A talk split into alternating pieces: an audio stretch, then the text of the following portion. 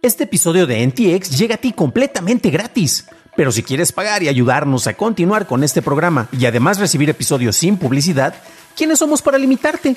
Descubre cómo hacerlo siguiendo la liga en la descripción del episodio. Ever catch yourself eating the same flavorless dinner three days in a row? Dreaming of something better? Well, HelloFresh is your guilt-free dream come true, baby. It's me, Kiki Palmer.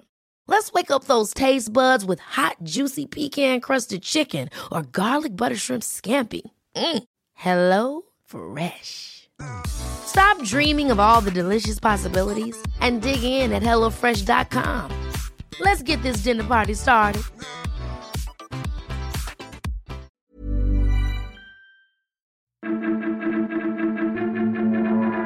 Novedades de Uber. Netflix trabaja en programas en vivo y usan chips de refrigeradores en tanques de guerra rusos. Estas son las noticias de Tecnología Express con la información más importante para el 16 de mayo de 2022. Fuentes de Deadline revelaron que Netflix está trabajando en hacer transmisiones en vivo en su plataforma. Esto podría utilizarse para votaciones en vivo en programas de competencia no guionados, así como concursos de talento o en transmisiones especiales de stand-up. Según los informes, Netflix está en las primeras etapas de pruebas y no se sabe si o cuándo estaría disponible esta opción. Uber Eats lanzó dos programas piloto de entregas autónomas en Los Ángeles. Uno en asociación con Serve Robotics se enfocará en viajes cortos en West Hollywood, mientras que el otro, hecho en colaboración con Motional, se enfocará en distancias largas en Santa Mónica. Uber dijo que busca asociarse con otros participantes del mercado de entregas autónomas. Continuando con Uber, la compañía anunció que contará con interacción con el asistente de Google para poder ordenar comida usando comandos de voz. Tras activar el asistente con la palabra mágica, podrás ordenar alimentos de restaurantes solo diciéndolo.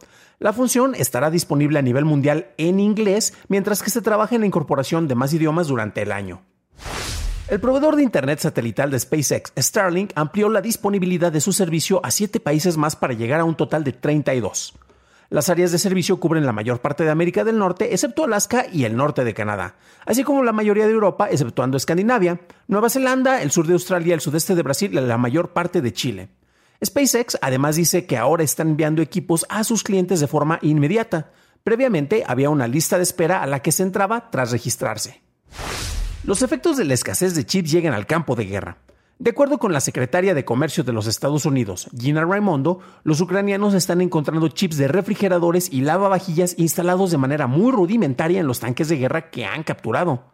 Especialistas de Ucrania afirman que Rusia usa estos componentes sustitutos debido a que no tienen stocks de los chips diseñados para uso militar debido a las sanciones internacionales. Esas fueron las noticias y ahora pasamos a la discusión. La nota que yo encuentro un poco más, más relevante por, por el impacto que tiene no es necesariamente que ya vas a poder pedir tu comida directamente con comandos de voz con Uber o que te lo puedan mandar en drones, sino es el hecho de que se están implementando y como dice la nota, de manera muy rudimentaria, eh, chips de otro tipo de aparatos dentro de los tanques de guerra que se utilizan en en, el conflicto armado que está entre Ucrania y Rusia. ¿Qué está pasando acá? Nuevamente tenemos distintas medidas que se están tomando para tratar de aligerar, o mejor dicho, para, para aumentar la presión sobre Rusia y aligerar los efectos de este conflicto en el resto de los países, concretamente en Ucrania, y se han impuesto pues distintas cuestiones, ¿no? Distintos bloqueos. Eh, hablamos previamente acerca de que cómo no les están llegando cuestiones de entretenimiento como servicios de streaming o películas, pero que allá eh, tenemos distintas empresas que se dedican a la exhibición de cine y descargan la película en BitTorrent y después la están proyectando, entonces ahí están compensando. Y aquí también lo que está pasando es que si no tengo chips que me estén llegando de distintos proveedores a nivel internacional, pues sabes qué, ¿Cómo, ¿Cómo, podemos eh, mejorar, cómo podemos, mejor dicho, eh, tener en funcionamiento tanques de guerra? Ha habido distintas comunicaciones en las cuales se, se ha mencionado que el equipo bélico que tiene eh, Rusia concretamente no es de lo más óptimo. Hay quienes dicen que incluso tienen equipos que vienen de la Guerra Fría, o sea, estamos hablando de los 70s y 80s todavía. Eh, pero al final de cuentas, pues bueno, tienen equipos que, a los cuales se les incorporan eh, distintas opciones. Pueden ser cosas tan sencillas como incorporar un, manejo de seguimiento con traqueo de GPS para determinar la ubicación del aparato por parte de los comandos militares y que para esto necesiten un chip que de repente lo, tomaron y no es exageración. Puedes tener un, receptor de GPS precisamente en un refrigerador, el cual lo utiliza para conectarse, eh, además de conectarse a Internet a este refrigerador, seleccionando tu ubicación te puede indicar de qué tiendas puedes pedir distintas cuestiones y este tipo tipo de componentes de manera nuevamente muy rudimentaria, es que me encanta esa palabra, los han estado incorporando dentro de los equipos de, tanques de guerra, ¿no? Al menos en algunos de los que se han recuperado por partes de las fuerzas eh, ucranianas que están en la resistencia. ¿Qué es lo que está ocurriendo? Bueno, también recordemos quiénes son los mayores eh, exportadores de chips. Los mayores fabricantes están en China. Eh, y también hay otra cuestión muy interesante. Rusia y China tienen una relación positiva en cierto sentido, pero también China se ha estado concentrando mucho únicamente, eh, no únicamente en la producción que tiene a nivel nacional, sino también en distribución a nivel internacional. Y una de las noticias que hablábamos previamente es que de repente para poder fabricar chips, pues construyes otra fábrica o más máquinas para producir chips, pero no tienes suficientes chips para producir estas máquinas, entonces no puedes generar más chips. el retraso de chips ocasionado por la pandemia, ocasionado por eh, las limitantes, las escaseces de recursos, eh, por muchos factores en realidad, son por lo menos tres, cuatro factores importantes, están afectando en todos lados. Y por ejemplo, uno de los brazos que corta de manera más fácil, o una de las cabezas de esta hidra de distribución que corta más fácil China es simple y sencillamente dejar de proveer o reducir reducir el suministro de chips que puede mandar a, Rusia de elementos que se puedan utilizar con fines bélicos. Entonces, por eso las fuerzas militares de allá pues han estado tratando de optimizar, de repente tomó de acá, imagínense lo que están tal cual pepenando. Afortunadamente, hasta donde sabemos, con la información que tenemos en este momento, no están llegando al punto como de la Segunda Guerra Mundial en el cual pasan con el carrito afuera de tu casa y que dones algo para que se pueda utilizar para la guerra. Eh, esperemos que no se llegue a eso, esperemos que este conflicto eh, ya pase a, una cuestión de acuerdos en los cuales se pueda negociar la paz. Pero bueno, en lo que ocurre eso, por lo pronto, las medidas eh, económicas y bloqueos que se han estado estableciendo en contra de Rusia están teniendo un efecto, se tardan algunos meses en que sean efectos más concretos y esto ya se está reflejando en el campo de batalla. Pero bueno, eso es todo lo que tenemos por hoy. Les agradezco por su atención. Para un análisis más a detalle en inglés, debes de visitar dailytechnewshow.com en donde encontrarás notas y ligas a las noticias.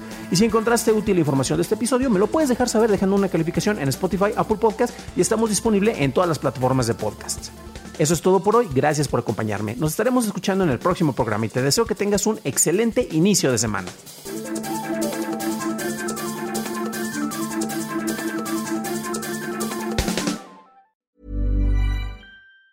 If you thought the only way to get a more defined jawline with natural looking results was through surgery, think again. Juvederm Volux XC is a non surgical injectable gel filler that improves moderate to severe loss of jawline definition and can help you achieve natural looking results with little downtime. Even better, this improved definition lasts up to one year with optimal treatment. No maintenance required. Improve jawline definition for a smooth, sculpted look with Juvederm Volux XC. For important safety information and to find a licensed specialist, visit juvederm.com. That's J U V E D E R M.com. Not for people with severe allergic reactions, allergies to lidocaine, or the proteins used in Juvederm. Common side effects include injection site redness, swelling, pain, tenderness, firmness, lumps, bumps, bruising, discoloration, or itching. There's a risk of unintentional injection into a blood vessel, which can cause vision abnormalities, blindness, stroke, temporary scabs, or scarring. Talk to a licensed specialist specialist to find out if it's right for you.